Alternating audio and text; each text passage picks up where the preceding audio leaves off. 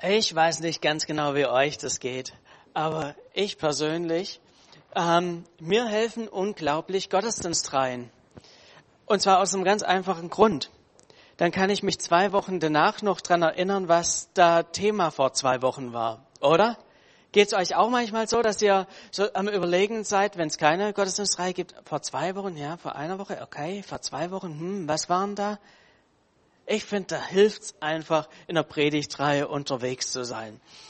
Und wir hatten, sind gerade in dieser Predigtreihe mehr drin, weil wir uns gemeinsam mehr wünschen. Also jetzt nicht mehr Pfunde auf den Hüften oder sonst wie, der ein oder andere vielleicht auch, ähm, aber äh, die meisten wünschen sich doch mehr von guten Dingen in ihrem Leben, oder?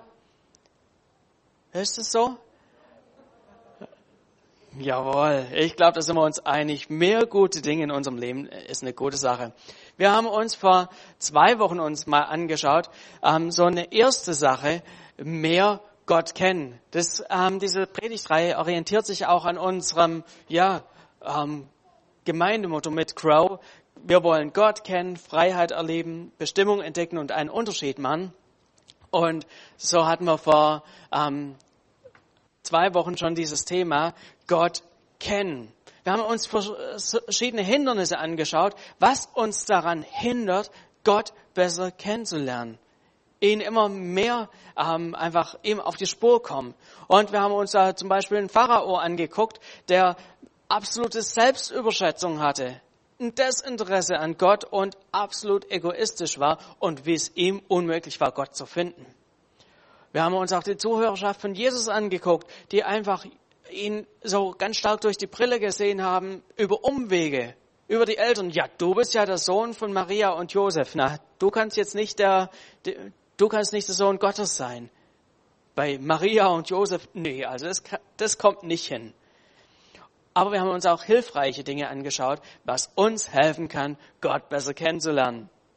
Wenn wir den Heiligen Geist in unser Leben einladen, bereit sind, Gottes Stimme zu hören, die Bibel umzusetzen und Dinge umzusetzen, die er uns wichtig macht, werden wir Gott immer besser kennenlernen. Und mit einer Stütze, damit das uns gelingt, sind unsere Gottesdienste. Da haben wir ganz viele von diesen Punkten mit drin, ähm, wo wir einfach näher dahin kommen, Gott besser kennenzulernen. Letzte Woche ähm, hat Asima uns eine Predigt gehalten mehr Freiheit erleben. Und sie hat uns in wichtige Punkte mit reingenommen, was uns hilft, wovon uns Gott frei machen möchte und welchen Beitrag unterschiedliche Dinge leisten können. Und da sind wir einfach auch ganz stark Richtung Gemeinschaft gekommen, was Beziehungen für einen, wichtiger, für einen wichtigen Stellenwert auch haben, wenn wir in eine Freiheit reinkommen wollen.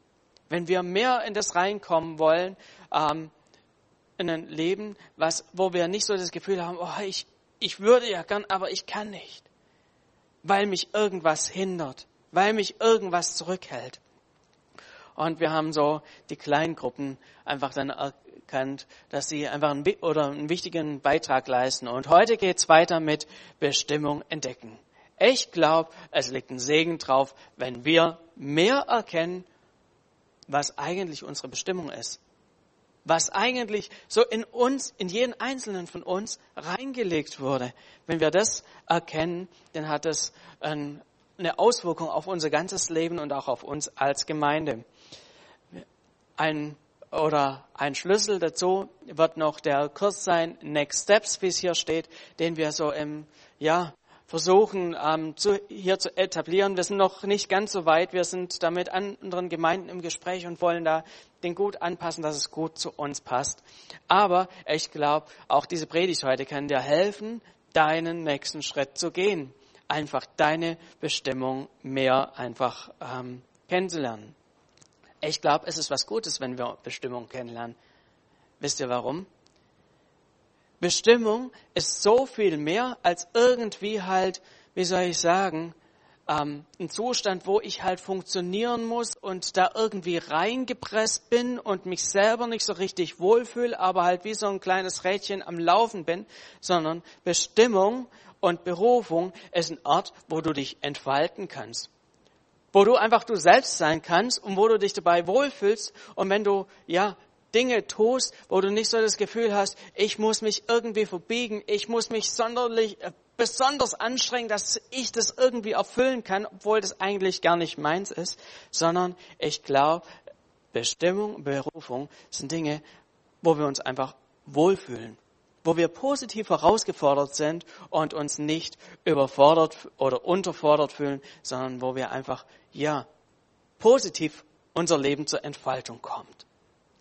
Und wir wollen uns heute ein Beispiel aus der Bibel anschauen von einer Person, die genau das für mich so richtig schön rausbringt.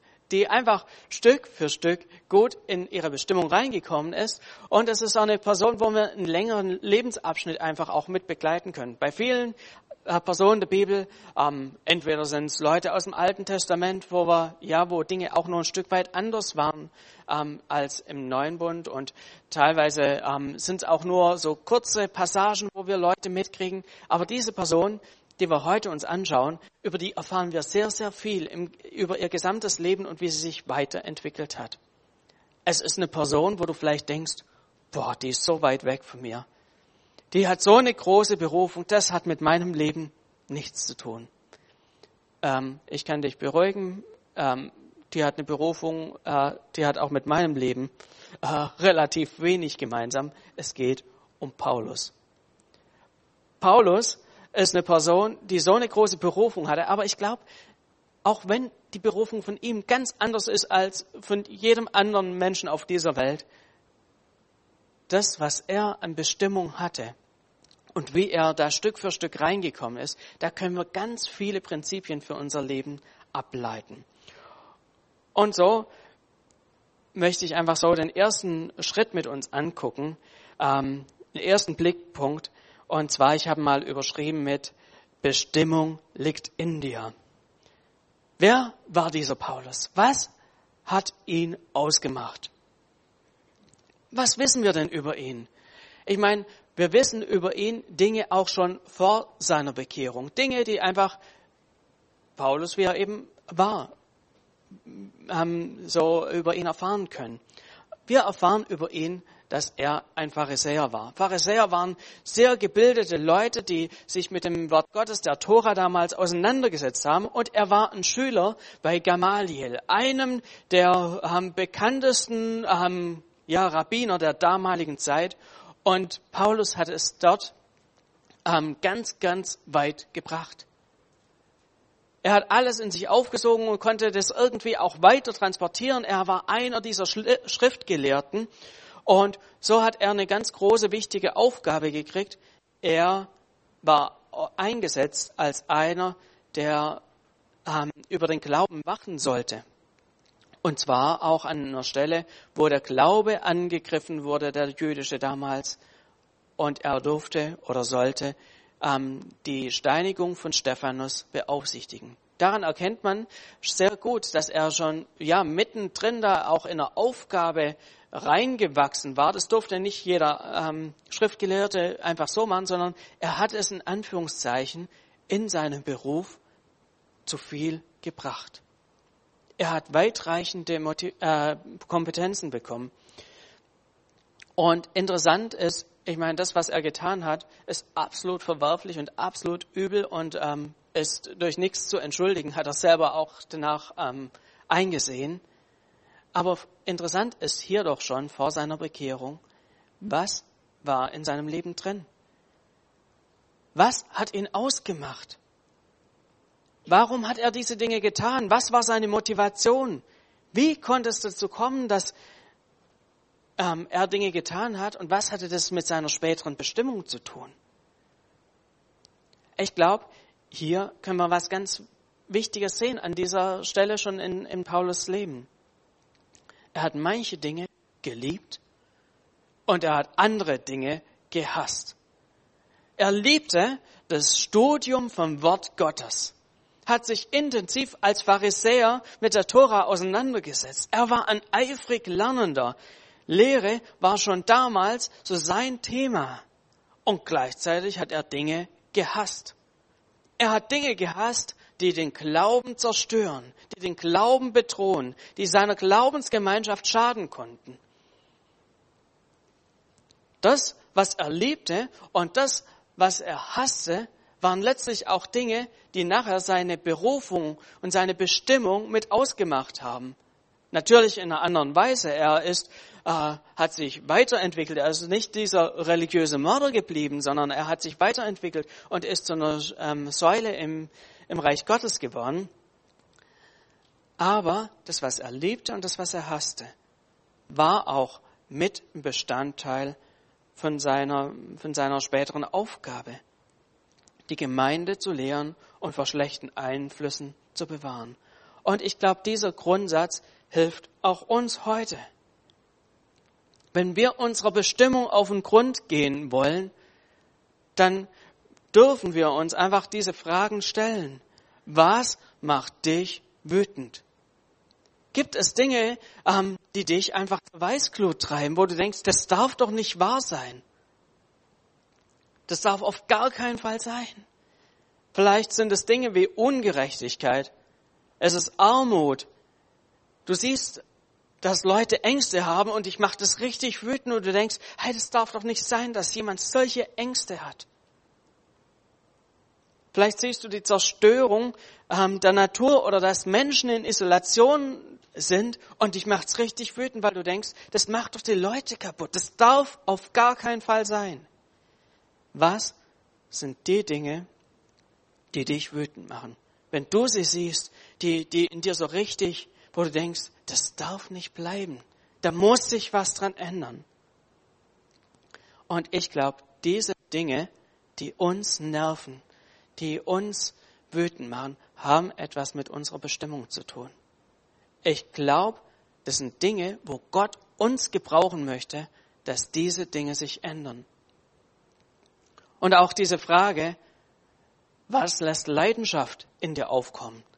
So wie bei Paulus, er hatte ja Leidenschaft für Dinge und die haben ihn vorangebracht. Was sind in deinem Leben Dinge, die in dir Leidenschaft aufkommen lassen? Wofür brennt dein Herz? Sind es vielleicht glückliche Kinder? Menschen, die gesund alt werden?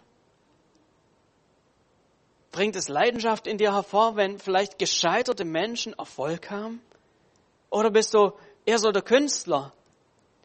Und wenn du schöne Kunst siehst oder da irgendwie in diesem Thema unterwegs bist, dass es in dir eine Leidenschaft voranbringt. Liebst du vielleicht Musik, die Menschen tief berührt? Leckerer Kaffee, manchmal sind es ja auch die ganz einfachen Dinge, gesunde Beziehung, was auch immer. Was sind die Dinge, die bei dir plötzlich, wo dein Herz anfängt, höher zu schlagen? Wo du eine Leidenschaft hast, wo du sagst, oh, davon müsste es noch so viel mehr geben. Wo hast du auf einen Schlag plötzlich Kraftreserven frei? Worüber kannst du plötzlich zu schwärmen anfangen? Ich glaube, diese Dinge sind Dinge, die auch Gott in uns reingelegt hat und die ein Teil dessen sind, dass wir mehr in unsere Bestimmung reinkommen. Wenn wir diese beiden Fragen beantworten, dann kommen wir näher an Gottes Idee von unserem Leben ran. Und ich glaube, manchmal gibt es hier an diesem Punkt eine kleine Verwechslung. Manchmal äh, empfinde ich es so, dass Leute irgendwie sich über Dinge ärgern oder sich Dinge ganz besonders wichtig finden und dann ihre Idee ist, ja, Gemeinde müsste das mehr machen. Es kann doch nicht sein, dass diese Dinge so oder so sind. Die Gemeinde müsste endlich was dazu, äh, dagegen machen, dass es so viele Obdachlose gibt und dass es, äh, dass sie nicht genug zum Essen haben. Oder äh, es müsste mehr gesunde Ehen geben. Die Gemeinde muss endlich was für gesunde Ehen anbieten. Aber ich glaube, wenn in dir Dinge eine Wut ähm, hervorbringen oder auch eine Leidenschaft hervorbringen, dann hat Gott in dein Leben was reingelegt, dass du an der Stelle den ersten Schritt machst und Dinge in Bewegung bringst. Soweit einfach mal dieser erste Punkt, den wir hier haben. Und wir kommen zum nächsten Punkt. Meinen nächsten Punkt habe ich überschrieben mit Bestimmung und Geduld gehören zusammen. Was wir bei Paulus in seinem Leben lesen können, ist, dass sich Dinge immer weiterentwickelt haben. Er war als Pharisäer unterwegs, die Christen zu verfolgen, und Gott hat sein Leben komplett erschüttert, hat ihn da auf dem Weg nach Damaskus vom Pferd geschmissen und Jesus hat selber zu ihm gesagt, hey, Paulus, Paulus, oder damals mit dem ähm, hebräischen Namen Saulus, Saulus, warum verfolgst du mich? Jesus hat eindeutig zu ihm geredet, sodass er vom Christenverfolger zum Christen wurde. Und in diesem Zusammenhang, als diese Bekehrungsgeschichte von ihm war, hatte Paulus Kontakt mit Hananias. Hananias war ein gläubiger Mann, der einen Auftrag bekommen hat, zu Paulus zu gehen. Und dieser Hananias hatte eine sehr klare Vorstellung oder von Gott sehr klar äh, gesagt bekommen, wer dieser Paulus ist und was die Aufgabe, was diese, ja, ähm, ja, auch die Bestimmung von diesem Paulus ist. In Apostelgeschichte 9, 9 Vers 15, da heißt, sagt so, ähm, Jesus zu diesem Hananias, hey, dieser Paulus ist mein auserwähltes Werkzeug. Und er wird meinen Namen in aller Welt bekannt machen unter den Juden, Nichtjuden und den Herrschern. Und ich bin mir sicher, dass dieser Hananias diese Information auch weitergegeben hat an Paulus. Stell dir vor, du kommst da zum Glauben und du kriegst diese Information. Hey, du bist Gottes auserwähltes Werkzeug und du wirst Gottes Namen überall bekannt machen, auch äh, unter Juden, Nichtjuden und unter Herrschern. Da bekommt man ja plötzlich ein, ein Bild von seinem Leben, wo man denkt, okay, in diese Richtung wird's gehen. Okay, dazu hat Gott mich auserwählt. Ähm, Lief dann alles wie am Schnürchen? Lief dann alles? Kam er sofort in diese Berufung hinein? Ich zähle euch einfach mal die nächsten Stationen im Leben von Paulus auf, nachdem er das erfahren hat. Apostelgeschichte 9, Vers 22, da heißt es, dass er schon eine ganze Weile unter den Juden in Damaskus gepredigt hat und es nur zu großen Tumulten kam. Haben sich Leute bekehrt? Wir wissen nichts davon. Er musste fliehen. Erfolge in dieser Situation? Unbekannt. Also, das, was eigentlich, wozu er berufen war, davon war erstmal nichts zu sehen. Kurze Zeit später wollte er nach Jerusalem, um dort in Kontakt zu kommen mit ähm, den Christen in Jerusalem. Die wollten gar nichts von ihm wissen. Erst mit viel Hilfe konnte er da überhaupt in die Kreise reinkommen. Dann hat er dort in Jerusalem versucht, mit Juden ins Gespräch zu kommen über den Glauben. Apostelgeschichte 9,29. Und was war die Folge? Auch da musste er fliehen. Die wollten gar nichts von ihm wissen. Na toll. Große Berufung und dann schon die zwei Sachen, die äh, überhaupt nicht geklappt haben. Zwei Kapitel später, Apostelgeschichte 11, Vers ähm, 25, da kommen wir dann an die nächste Stelle, was mit Paulus los war. Merken wir, hier waren schon wieder zwei Kapitel in der Geschichte der ähm, jungen Gemeinde, wo überhaupt gar nichts los war mit Paulus. Da hat er gar keine Rolle gespielt. Und dann heißt es in Apostelgeschichte 11, Vers 25, dass man Barnabas losgeschickt hat, um Paulus zu finden. Er hatte irgendwie nicht einen großen Dienst. Er war nicht irgendwie bekannt. Man wusste gar nicht so ganz genau. Man wusste, er ist in Richtung Tarsus geflüchtet, aber Barnabas musste erstmal auf die Suche gehen. Wo ist denn dieser Paulus? Dann hat Barnabas ihn mitgenommen nach Antiochia. Da durfte er ein Jahr lang in der Gemeinde mit unterstützen, mitmachen, hat Botendienste bekommen. Hey, bring mal das Geld mit nach Jerusalem und so weiter. Und dann nachdem er das gemacht hat, erst dann in Apostelgeschichte 13 wird von den ersten Missionsreisen von Paulus berichtet. Und wenn man da mal das, die historischen Daten zusammen ähm, aneinanderreiht und mal guckt, wann war wie, was, wo und überhaupt, dann merkt man zwischen der Bekehrung von Paulus und seiner ersten Missionsreise, da wo es dann mit seinem Dienst so richtig losging, wo man sagen kann, hey, da ist er in das reingekommen, was ursprünglich über sein Leben ausgesprochen wurde, verging mal kurz 14 Jahre. 14 Jahre, wo es gedauert hat zwischen dem, dass Gott geredet hat und dem, wo das dann sichtbar geworden ist. Merkt ihr was? Selbst die allergrößte Berufung braucht Zeit zur Entwicklung. Und es gibt Zeiten, wo da vielleicht überhaupt nichts davon sichtbar ist. Wo man ganz viel Geduld braucht. Und ich kann mir vorstellen, dass Paulus vielleicht in diesen 14 Jahren das ein oder andere Mal so ein bisschen eine Krise geschoben hat. Wo er gedacht hat, hey, vorher war ich ein wichtiger Mann im jüdischen Reich. Ich konnte da große Dinge mit voranbringen. Jetzt hat mich Jesus berufen er hat mir eine große Aufgabe gegeben und jetzt bin ich schon seit zehn Jahren auf Sparflamme unterwegs. Nichts scheint richtig zu klappen. Ich glaube, hier waren einfach zwei Dinge deutlich. Die erste Sache ist, Gott spricht deutlich Berufung aus. Manchmal sehr klar und deutlich, wie jetzt hier bei Paulus. Aber leider ist es nicht immer ganz so wahrnehmbar. Ich weiß nicht, wie es bei dir war, ob äh, auf dich schon jemand zugekommen ist und dir auf den Kopf zugesagt hat, das und das und das und das wird ganz genau deine Berufung sein. Ist eher selten, aber ich glaube, wir dürfen danach streben. Gott spricht es manchmal aus und wir sollten danach streben, hey Gott, zeig mir mehr von dem, wo du mich haben möchtest. Ich strecke mich danach aus. Mir ist es nicht egal, was du über mein Leben sagst oder nicht sagst, sondern ich möchte einfach mehr davon wissen. Und das Zweite, was hier deutlich wird, ist, manchmal brauchen Dinge Zeit. Selbst wenn Gott durch ein Wunder zu dir redet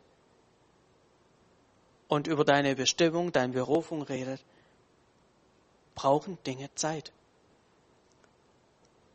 Und so möchte ich dir hier am Beispiel von Paulus deutlich machen. Hey, Streck dich danach aus, dass Gott zu dir redet, aber lass dich nicht verrückt machen, wenn manche Dinge länger dauern. Wenn du so das Gefühl hast, es zieht sich so. Berufung bedeutet nicht unbedingt, ich weiß, wo es lang geht und der Weg geht direkt von A nach B, sondern es ist manchmal auch eine Sache, wo Geduld angesagt ist. Hab diese Geduld mit Gott. Er hat sie mit dir und wenn er was ausgesprochen hat, möchte er dich Stück für Stück weiter dahin führen. So einen dritten Punkt, den ich hier über, ähm, als Überschrift habe, ist, Bestimmung ist kein Selbstläufer. Paulus ist dann ja auf eine Missionsreise nach der anderen gekommen, hat angefangen, Gemeinde nach Gemeinde zu gründen und Brief nach Brief zu schreiben und hat die ganze damalige Welt mitgeprägt. Die ganze Christenheit, heute noch gehen wir wirklich, ja, 2000 Jahre später, ist Paulus uns ein ganz starkes Vorbild. Man könnte meinen, hey, jetzt Berufung, jetzt lief alles glatt für ihn. Jetzt ist er in dem drin, was Gott für ihn vorherbestimmt hat. Und jetzt läuft's einfach. Aber was wir sehen können bei ihm ist, dass auch das seine Berufung immer wieder auch mit Herausforderungen zu tun hatte. Ist immer wieder mal im Gefängnis gelandet. Auch hatte er manchmal ein klares Ziel vor Augen. Er wollte nach äh, immer weiter Richtung Rom reisen und er hat gemerkt, hey, der Heilige Geist, der verhindert es. So wie es in Apostelgeschichte 16 so heißt. Der Heilige Geist hat ihnen den Weg verwehrt. Er musste sich immer wieder neu ausrichten. Es war nicht nur, ich ziehe jetzt von A nach B und alles läuft. Er musste sogar eine ganze Zeit lang wieder seinen alten Beruf als Zeltmacher wieder nachgehen.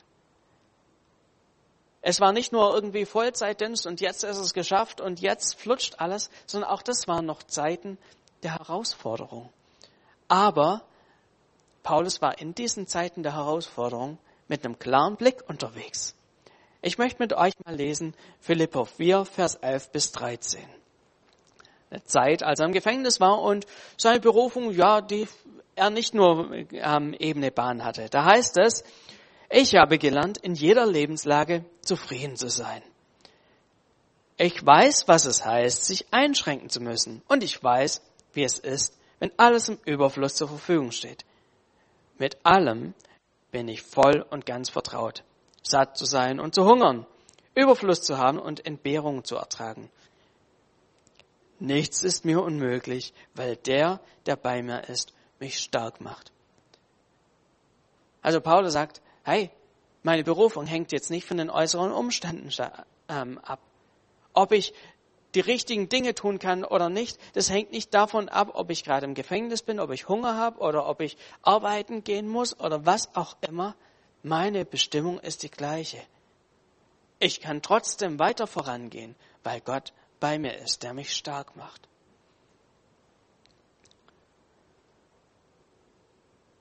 Und er sieht deshalb seine Berufung nicht als gefährdet an. Und ich glaube, da steckt eine ganze Menge von uns, für uns mit drin. Es ist nicht manchmal so ein bisschen, dass wir unsere Vorstellungen haben, wie denn optimale Voraussetzungen sind, damit wir das tun können, was uns wichtig ist, was Gott uns vielleicht wichtig macht. Ich glaube, oft haben wir vielleicht schon mal irgendwann einen Zeitpunkt in unserem Leben gehabt, wo wir da mehr Möglichkeiten gefühlt hatten und wo wir jetzt sagen, ja, früher, da konnte ich meine Gaben noch mehr einsetzen, da hatte ich noch, was ist ich, mehr Kraft. Früher, als wir noch keine Kinder hatten, da war es einfacher möglich, das irgendwie hinzubekommen. Ja, ich würde Gott ja gerne dienen, noch mehr dienen, aber mein Job, der fordert mich so heraus. Ja, das, was ich gerne machen würde, geht momentan leider nicht wegen der Pandemie. Da sind einfach gewisse Dinge nicht so möglich wie früher. Und ich glaube, es gibt tausend andere Gründe, die wir vielleicht so haben, wo wir sagen, ja, momentan, ich würde ja gerne etwas tun und ich würde ja gerne mich einbringen hier und da. Ich würde gerne was für Gott bewegen, aber momentan geht es so nicht.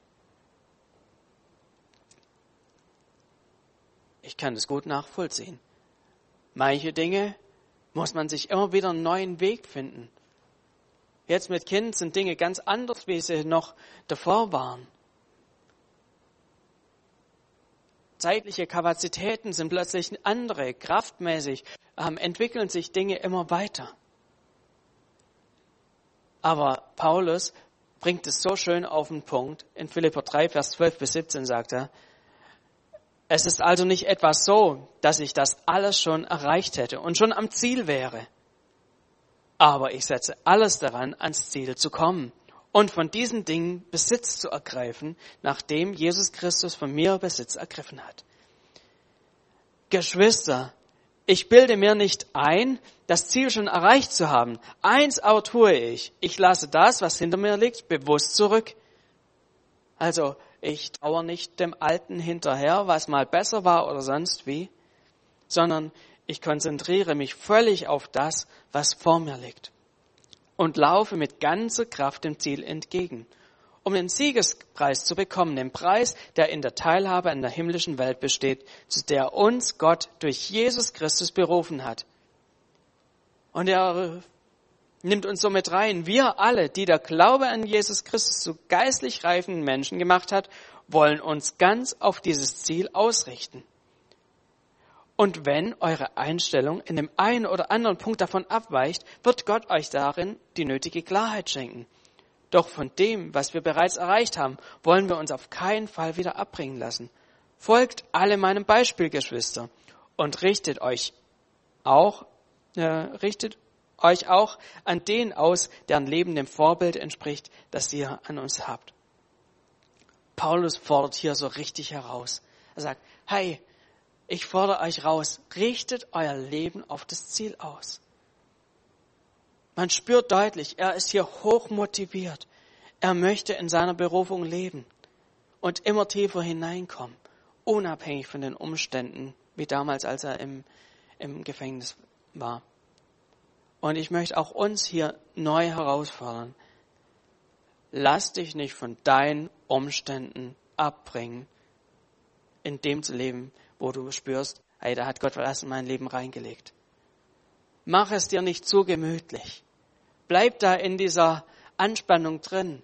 Paulus sagt, hey, ich bin mit aller Kraft dabei, diesem Ziel entgegenzugehen. Mach's dir nicht zu gemütlich, indem du sagst, ja, ich, das versuche ich auch noch so ein bisschen.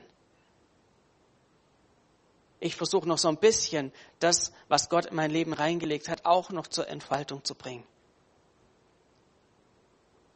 Ich glaube, Gott möchte hier auch uns Klarheit schenken, wo wir vielleicht, ja, unsere Gründe gefunden haben, warum Dinge nicht möglich sind und warum wir nicht so das tun können, was Gott uns wichtig macht.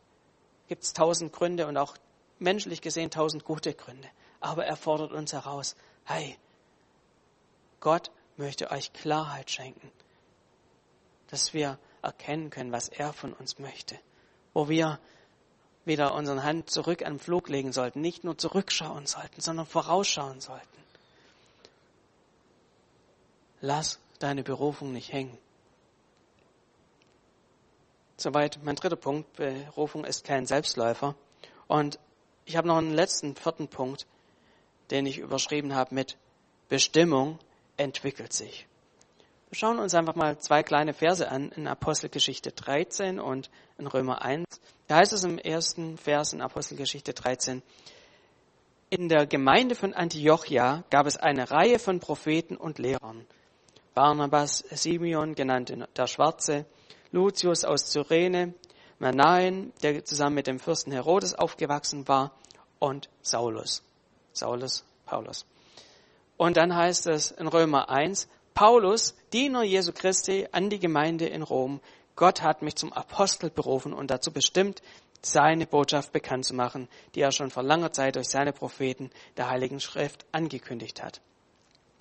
Ich finde es interessant, dass in diesen beiden Versen eine Weiterentwicklung sichtbar ist. Oder was heißt, äh, es ist nicht so, dass er davor auf einer niedrigen Stufe war und danach auf einer höheren oder sonst wie, sondern es haben sich Dinge weiterentwickelt. In der Apostelgeschichte wurde Paulus noch zu den Propheten und Lehrern hinzugezählt. Und dann im Römerbrief wird er als Apostel bezeichnet. In beiden, zu beiden Zeitpunkten war er in seiner Bestimmung unterwegs. Aber eben an einer anderen Stelle. Stück für Stück hat er sich weiter, hat sich seine Berufung, seine Bestimmung auch weiterentwickelt. Und er hat sich nicht einfach niedergelassen und gesagt und äh, am Anfang drauf gewartet, ja, ich warte, bis ich der große Apostel bin und bis mich endlich jemand sieht und dann äh, mich in dieses Apostelamt einsetzt, sondern er war einfach als, als Lehrer und als Prophet hier in der einen Gemeinde unterwegs und hat einfach sein Bestes eingebracht. Und dann wurde er ausgewählt, mit auf die Missionsreise zu gehen. Er ist einfach dran geblieben, hat seinen Dienst immer wieder den Umständen angepasst und ist immer wieder ein Stück weitergegangen. So wie es vorher hieß, ich laufe dem Ziel entgegen. Und ich glaube, das dürfen wir auch für uns so in Anspruch nehmen. Gott gibt uns immer die Chance, dort den Anfang zu machen, wo wir heute stehen. Das ist mir so ein wichtiger Satz geworden. Gott gibt uns immer die Chance, dort den Anfang zu machen, wo wir heute stehen. Gott denkt sich nicht über dein Leben, ach, wenn er doch schon an einem anderen Punkt wäre, dann könnte ich ihn weiterführen, dann wäre das kein Problem sondern Gott sieht, wo du aktuell bist und er möchte dich jetzt dort, wo du bist, an die Hand nehmen und einen Schritt weiterführen.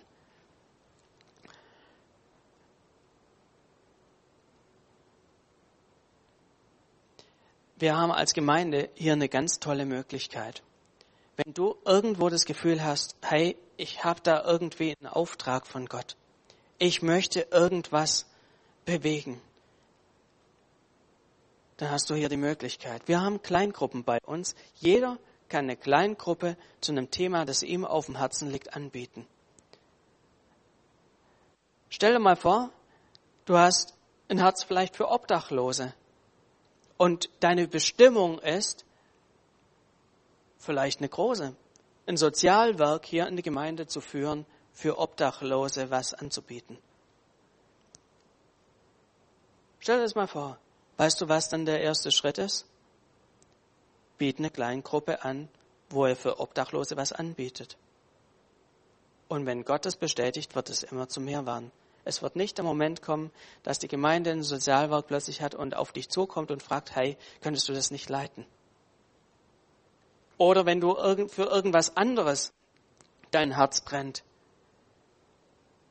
Ähm, fang an, wenn du ein Herz hast und denkst, hey, die Gemeinde sollte doch so einen 24-7 Gebetsraum haben oder was auch immer. Wenn der Lobpreis und Anbetung auf dem Herzen liegt, dann wart nicht drauf, bis da irgendwas entsteht. Fang doch einfach eine Kleingruppe an, die sich jede Woche trifft und eine Stunde Lobpreis zusammen macht. Oder vielleicht hast du auch so das Gefühl, Gott will dich als Leiter irgendwie benutzen. Und du wartest immer drauf, dass du als Leiter irgendwo eingesetzt wirst. Nimm den nächsten Schritt. Wir haben offene Stellen. Also wir haben da wirklich Möglichkeiten. Und wenn es einfach kleine Dinge sind, wie ein Putzdienst. Ich glaube, wer bereit ist, den zu übernehmen und es, es blühen plötzlich Dinge auf, plötzlich läuft die ganze Sache, da bringt jemand Struktur rein, da wird Gott ihn weiterführen. Jesus hat eine ganz klare Aussage gemacht. In Lukas 16, Vers 10 heißt es, wer in den kleinsten Dingen treu ist, ist auch in den großen treu.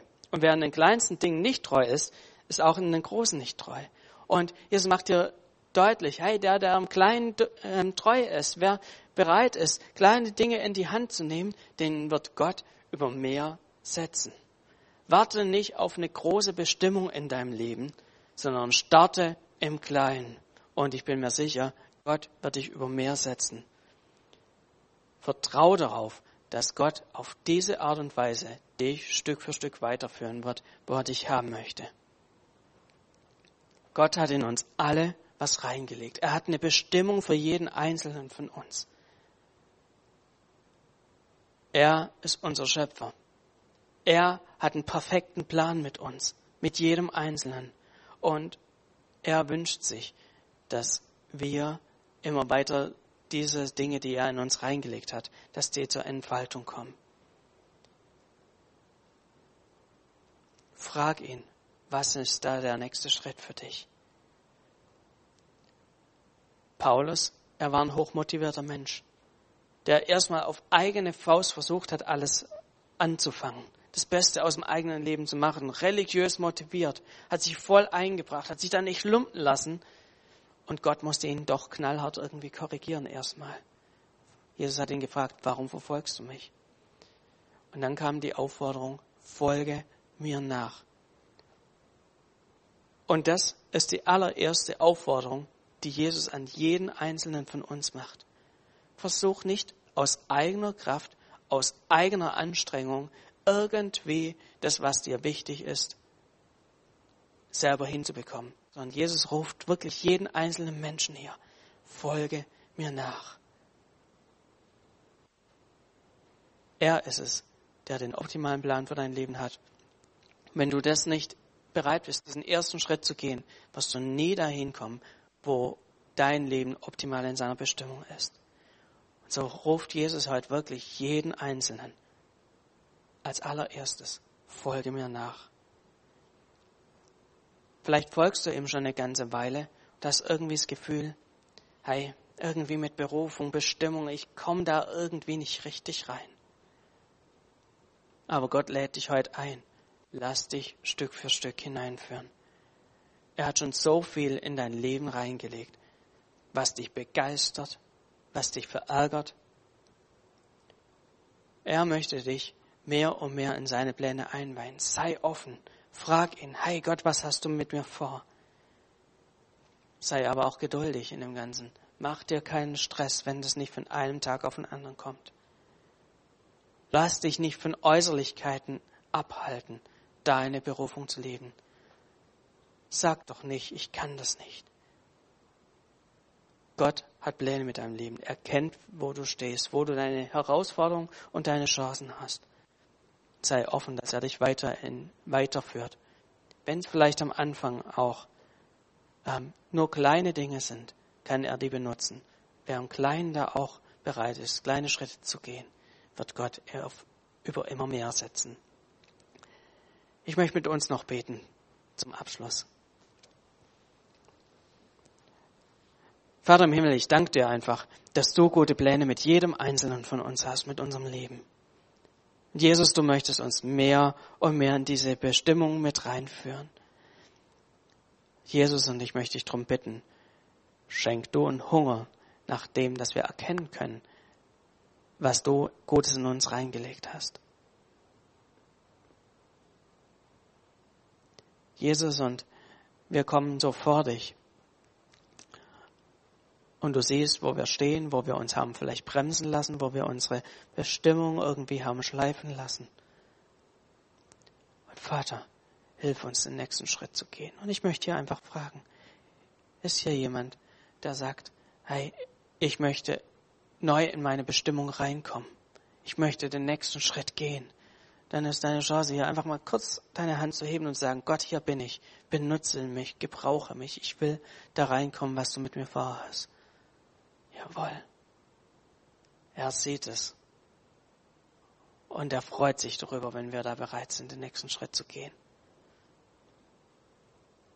Jesus, gebrauche du jeden Einzelnen, der hier bereit ist, sich von dir an die Hand nehmen zu lassen.